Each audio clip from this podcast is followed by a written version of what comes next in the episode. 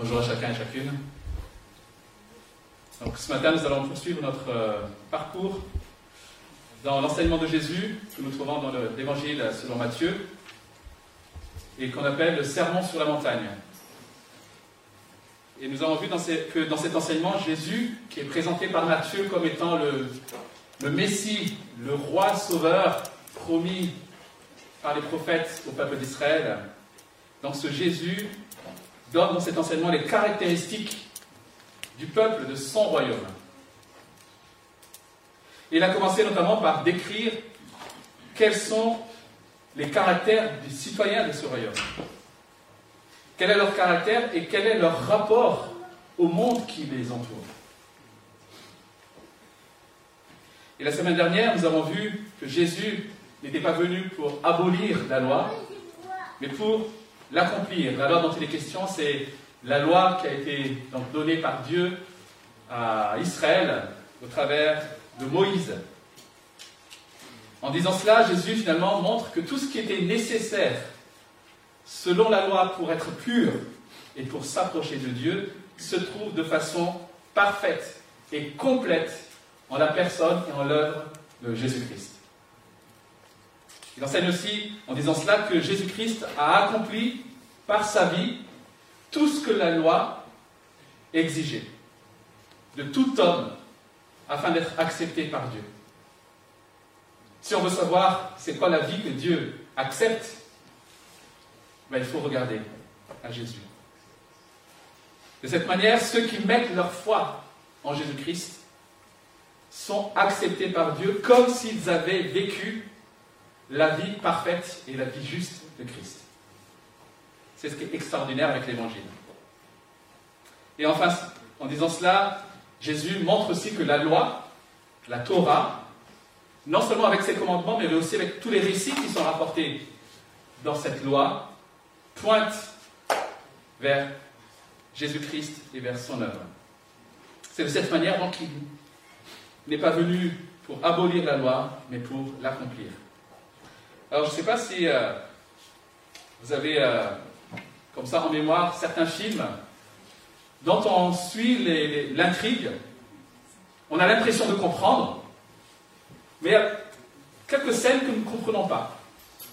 Et puis c'est lors du dénouement que, bing, ça, nous comprenons et nous repassons, vous savez, en tête toutes les scènes du film.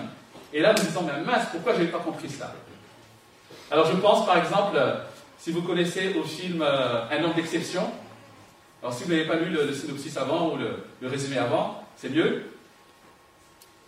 Ou encore un autre film comme euh, Le sixième sens. Alors ça, je ne conseille pas trop aux, âmes sensibles. Mais à la fin, on dit mince, pourquoi je n'avais pas vu? En tout cas, je suis peut-être bête, mais c'était mon cas. De la même manière, la venue de Jésus est le dénouement de l'Ancien Testament. C'est à la lumière de la personne de Christ que nous pouvons non seulement comprendre la loi, l'Ancien Testament, mais aussi vivre ce qui est demandé dans cette loi. Et puisque les lois et les prophètes pointent vers Jésus, qui mieux que lui peut les interpréter? Et c'est ce qu'il va faire dans la suite du chapitre 5 de Matthieu, donc des versets 21 à 48. Cette grande section qui est encadrée par deux versets qui nous permettent de bien en comprendre le sens. C'est le verset 20 et le verset 48, donc 5.20 et 5.48. En effet, je vous le dis, si votre justice ne dépasse pas celle des spécialistes de la loi et des pharisiens, vous n'entrerez pas dans le royaume des cieux. Et verset 48, soyez donc parfaits comme votre Père céleste est parfait. En fait, les spécialistes de la loi, les pharisiens dont il est question ici, se croyaient super doués devant Dieu. Ils pensaient que le fait d'être strict dans l'observation de la loi les rendrait justes et parfaits aux yeux de Dieu.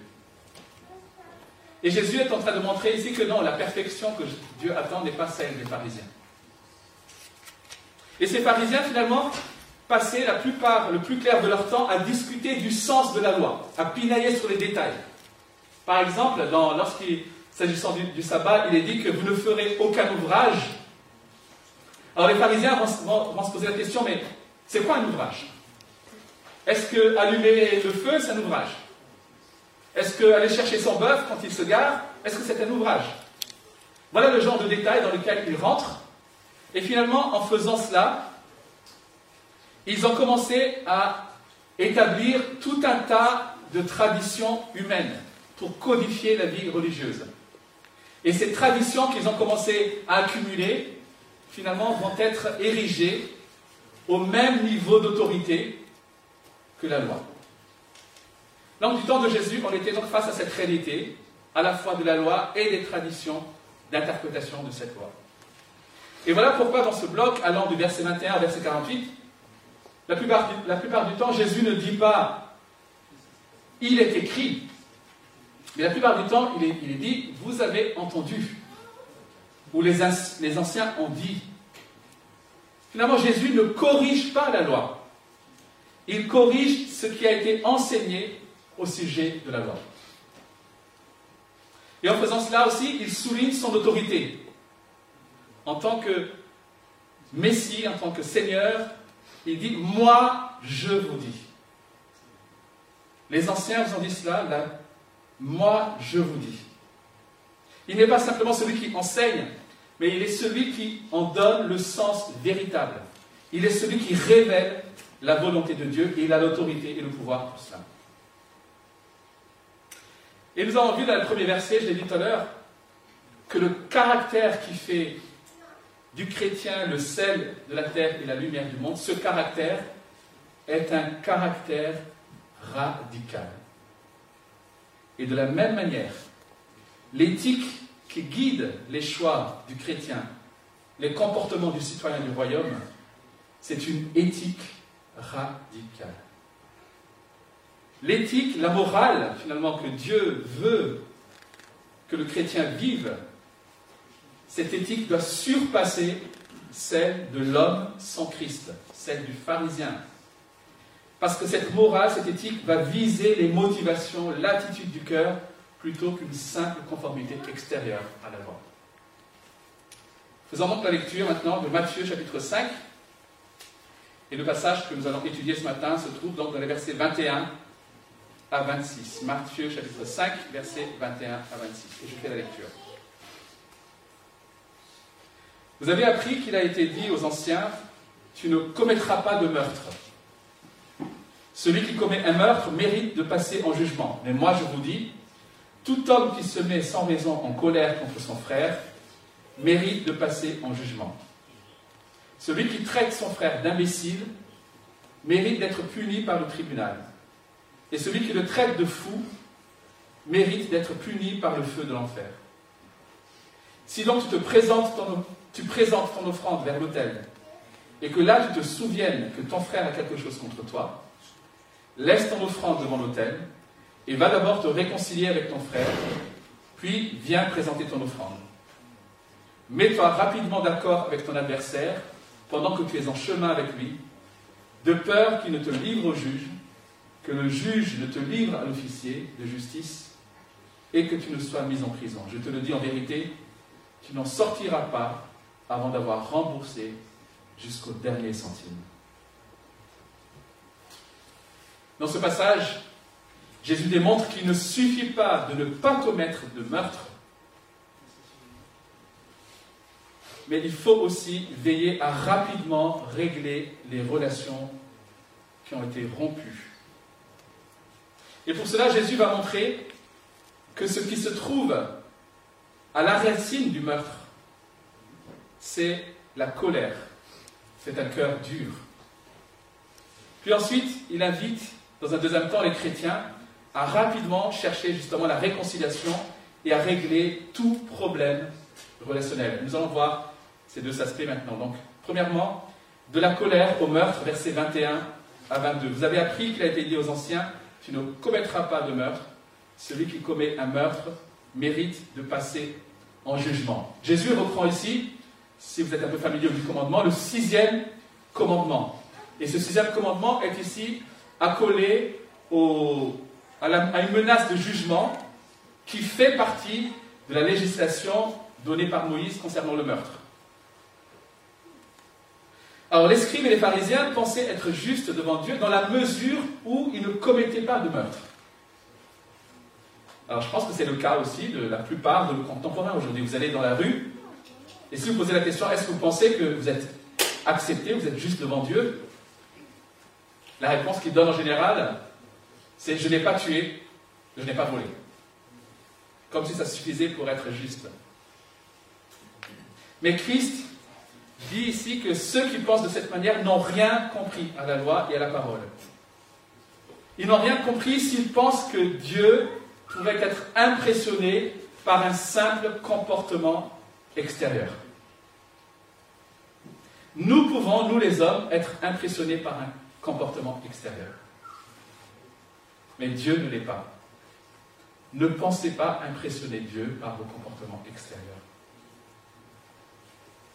Chers amis, le mal que nous commettons envers notre prochain, dont finalement le meurtre est l'expression la plus extrême, ce mal ne se limite pas à des actes extérieurs. Il commence dans le cœur. Il faut donc aller à la racine du mal. Et c'est ce que Jésus explique, verset 22. Mais moi je vous dis, tout homme qui se met sans raison en colère contre son frère mérite de passer en jugement. Finalement, le meurtre, ce n'est pas un acte qui serait isolé de la pensée ou du cœur. Derrière le meurtre se cache la colère, le désir de vengeance, la méchanceté. Finalement, l'intention de Dieu n'est pas simplement d'éviter l'acte, mais d'éviter justement l'intention. Et puisque la colère est à la source du meurtre, la colère est passible du même jugement que le meurtre. Et Jésus va donner ensuite deux exemples pour illustrer ce propos. Lorsqu'il dit Celui qui traite son frère d'imbécile mérite d'être puni par le tribunal, et celui qui le traite de fou mérite d'être puni par le feu de l'enfer. Alors ici, Jésus utilise une forme d'enseignement qui est connue dans le système, je dirais, hébraïque, c'est le système de répétition ou de parallélisme. Et Jésus va donner deux insultes comme exemple de manifestation de la colère. Et ces deux insultes ont en commun le fait que les deux cherchent à rabaisser l'autre. Les deux considèrent l'autre comme étant moins que rien. C'est littéralement ça en fait. Les deux considèrent l'autre comme étant insignifiant, sans valeur. Sans valeur aux yeux de celui qui insulte, mais quelque part sans valeur, sans valeur aux yeux de Dieu. Voilà ce qu'il y a derrière ces insultes. Et c'est intéressant de relever que la première interdiction du meurtre dans la Bible ne se trouve pas dans la loi de Moïse. La première interdiction de meurtre dans la Bible se trouve bien en amont. Et elle est, elle fondée sur le fait que Dieu a créé l'homme à son image. Voilà pourquoi il ne faut pas toucher à la vie de l'homme, parce que l'homme est créé à l'image de Dieu. Et ces insultes, finalement, ces insultes nient cette dignité, cette valeur que Dieu a placée dans l'homme, en le créant à son image. Voilà pourquoi ces insultes attirent le même jugement que le meurtre. Parce qu'en rabaissant l'homme, en ôtant sa dignité d'être humain, en, le considérant comme étant insignifiant, vous niez que cet homme a été créé à l'image de Dieu. Et donc c'est une offense contre Dieu. Et les jugements que Jésus cite ici dans ces exemples, les jugements qui sont appliqués finalement à ces insultes, sont familiers pour les auditeurs de Jésus. Mais le fait qu'ils soient appliqués à ces insultes a dû énormément les choquer. Alors le tribunal dont il est question ici dans la version second 21, c'est ce qu'on appelle le Sanhédrin. Donc c'était la plus haute instance juridique en Israël et qui avait le pouvoir de juger les cas les plus graves de la société, notamment les affaires religieuses. Et elle pouvait prononcer la peine de mort de lapidation. Et le mot traduit par enfer, dans ma version toujours, c'est le mot dans d'autres versions qui est traduit par la GN, et c'était une vallée qui était au sud de Jérusalem, qui était devenue un, un dépôt d'ordures. Donc vous imaginez un peu ce grand dépôt d'ordures, un peu fumant. Et voilà pourquoi c'est devenu le symbole de l'enfer, notamment dans le Nouveau Testament. Donc ce que Jésus est en train de dire ici, c'est que la colère dont les insultes peuvent être la manifestation entraîne devant Dieu la même condamnation que le meurtre, à savoir l'enfer. La colère, les insultes entraînent la même condamnation que le meurtre, à savoir l'enfer. Chers amis, c'est radical. Et c'est à prendre au sérieux. Et l'objection qui est souvent soulevée, parce qu'on se sent mal à l'aise avec ces affirmations, et l'objection qui est souvent soulevée pour ne pas trop se sentir coupable, c'est oui, mais il y a de bonnes colères. Il y a des colères saintes. En effet, on ne peut pas passer à côté du fait que dans la Bible, la Bible dit que nos péchés attirent sur nous la colère de Dieu. Et cette colère, elle est juste. Cette colère, elle est sainte. Jésus lui-même n'est pas allé de main morte. Par exemple, envers les marchands de temple. Mais surtout envers les spécialistes de la loi, envers les pharisiens. Il les traite d'hypocrites. Il les traite de sépulcres blanchis. Moi, je ne saurais même pas dire ça. Il les traite de race de vipères.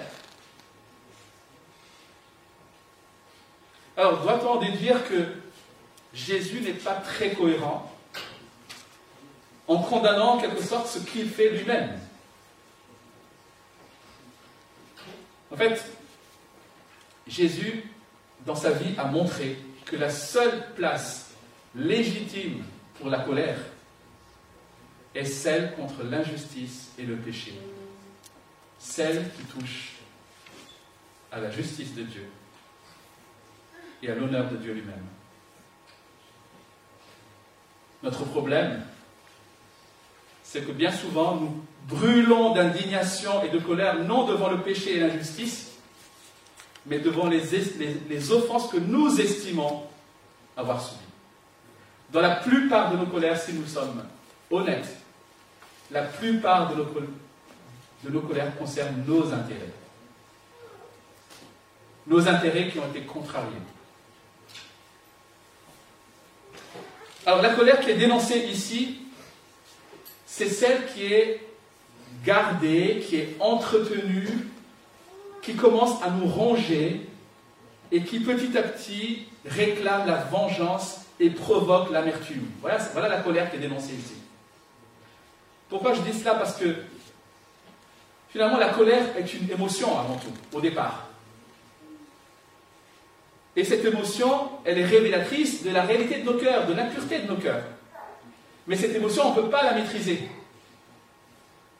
On peut juste constater que, effectivement, voilà.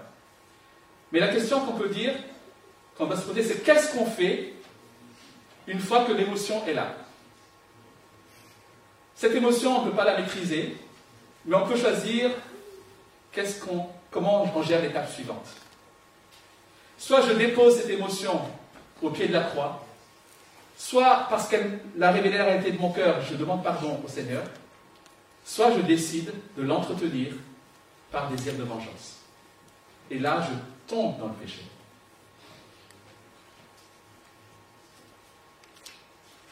Vous savez, le premier péché qui est rapporté dans la Bible, après la désobéissance d'Adam et Ève, le premier péché qui est rapporté dans la Bible, c'est un meurtre.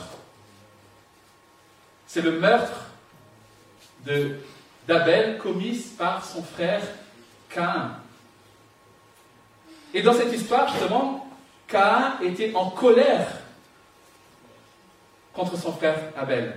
Il était en colère parce que son sacrifice n'a pas été accepté par Dieu, contrairement à celui de son frère Abel.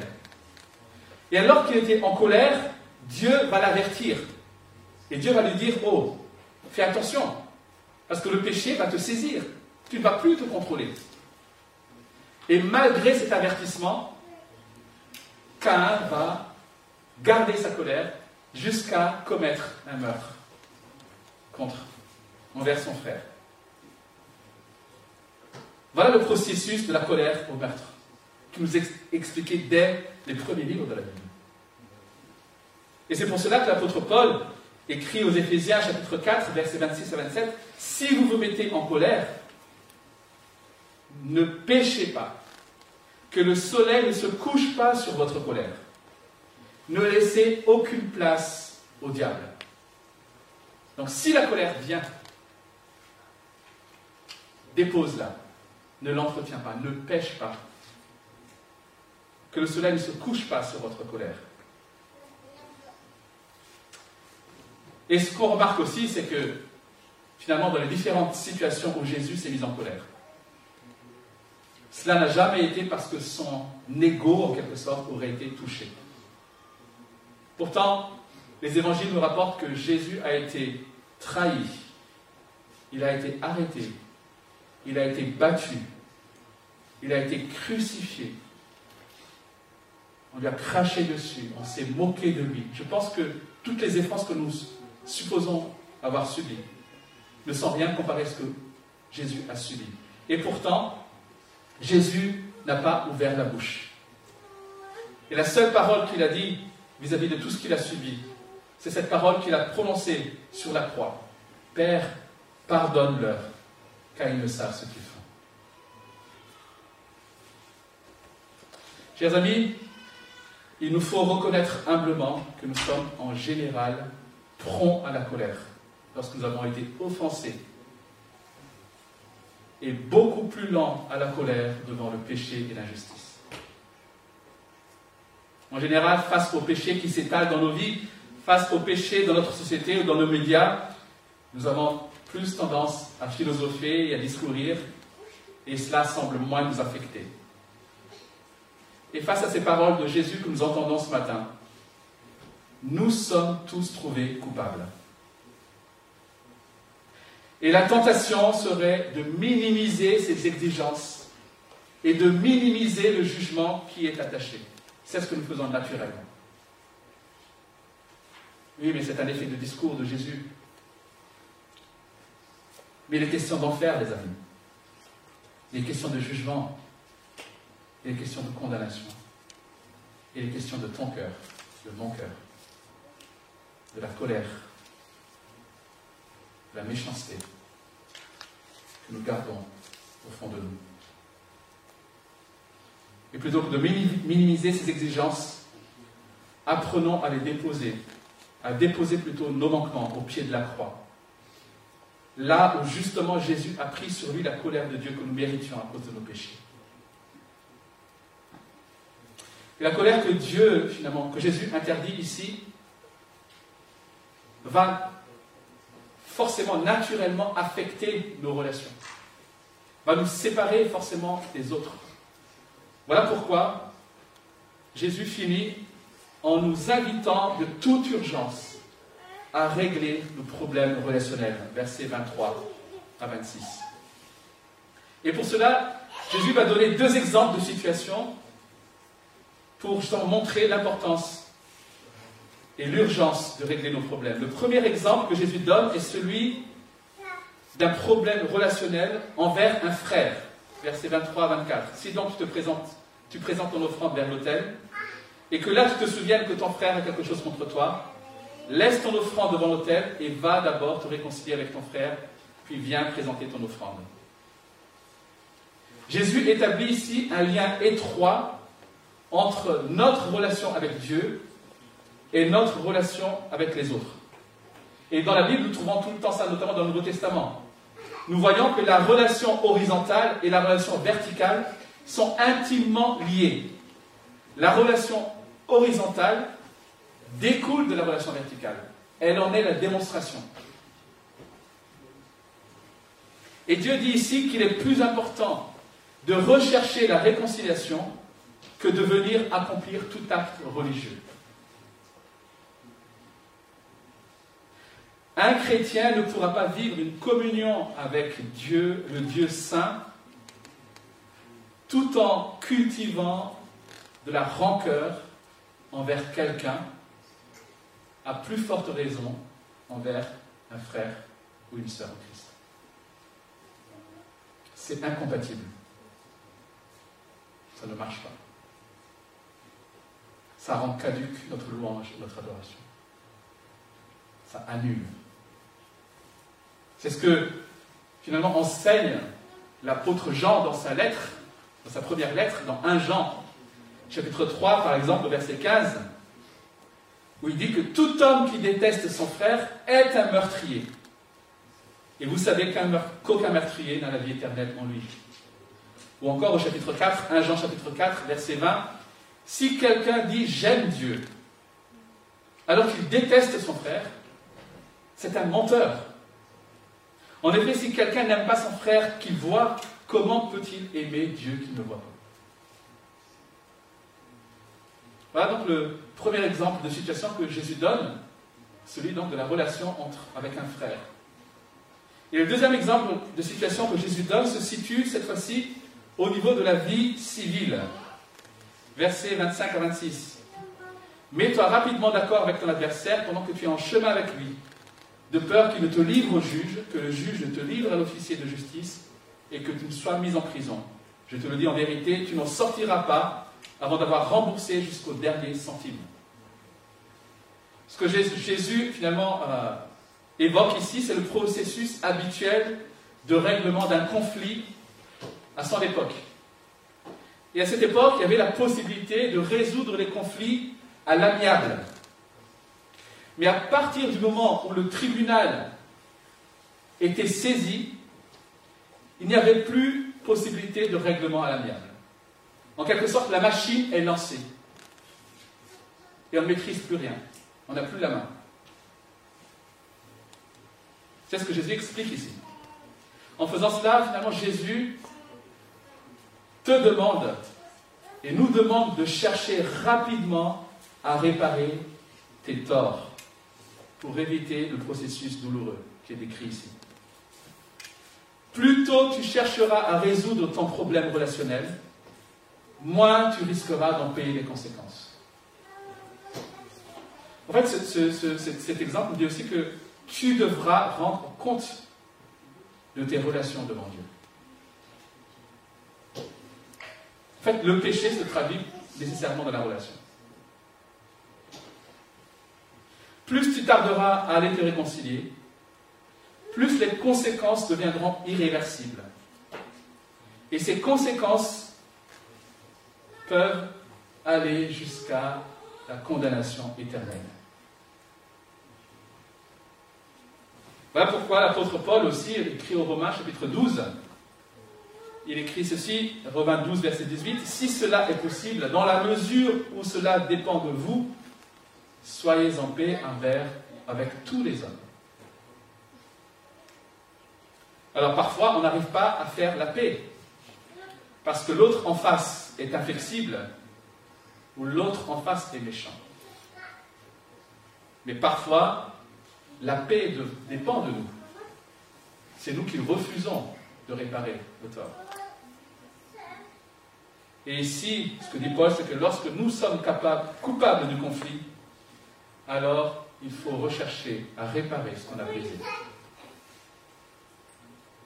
Alors ces deux exemples sont différents dans la mesure où l'un concerne, je dirais, la relation dans le temple avec son frère et sa sœur, et l'autre se situe au niveau de la vie civile, notamment du tribunal des affaires civiles. L'un concerne un frère et l'autre concerne un adversaire. Donc on est à deux extrémités, quelque part, de la relation. Mais dans les deux cas, la situation de base est la même. C'est quelqu'un qui a quelque chose contre nous. Et dans les deux cas, la leçon de base est la même. C'est la nécessité d'agir immédiatement et de ne pas laisser traîner la situation. Alors là encore, nous sommes repris.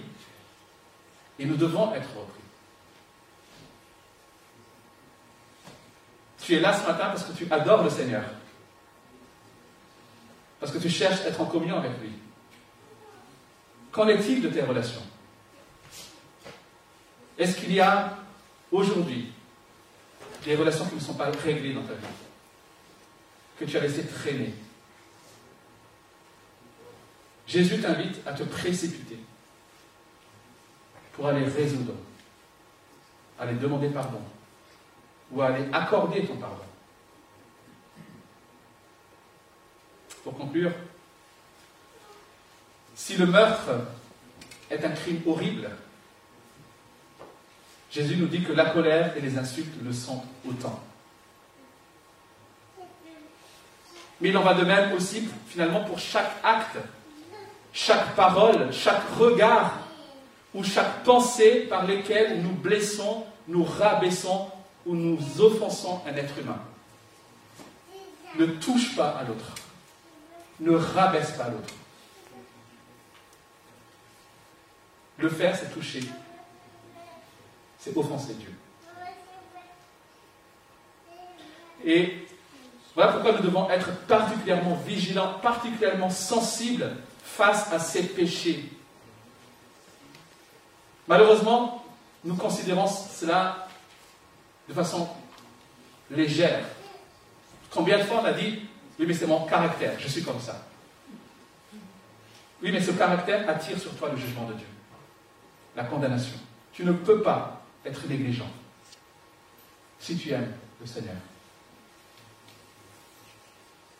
Il nous faut donc non seulement les éviter, mais il nous faut aussi réparer rapidement les conséquences de ces péchés.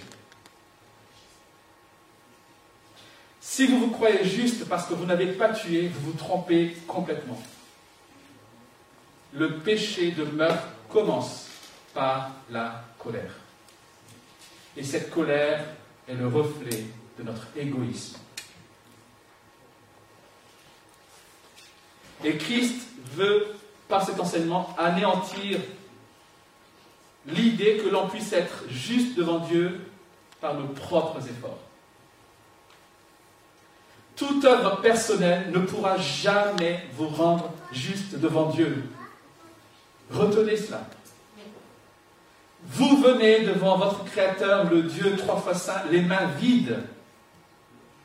Vous venez conscient de votre besoin de lui, conscient que vous n'avez rien à lui présenter, à part vos manquements, votre injustice. Alors ne te cache pas derrière ta propre justice. Ne te trouve pas des excuses lorsque la parole de Dieu pointe du doigt ce qui te sépare des autres et, ce qui te sépare de lui. Ne te cache pas comme l'a fait Adam.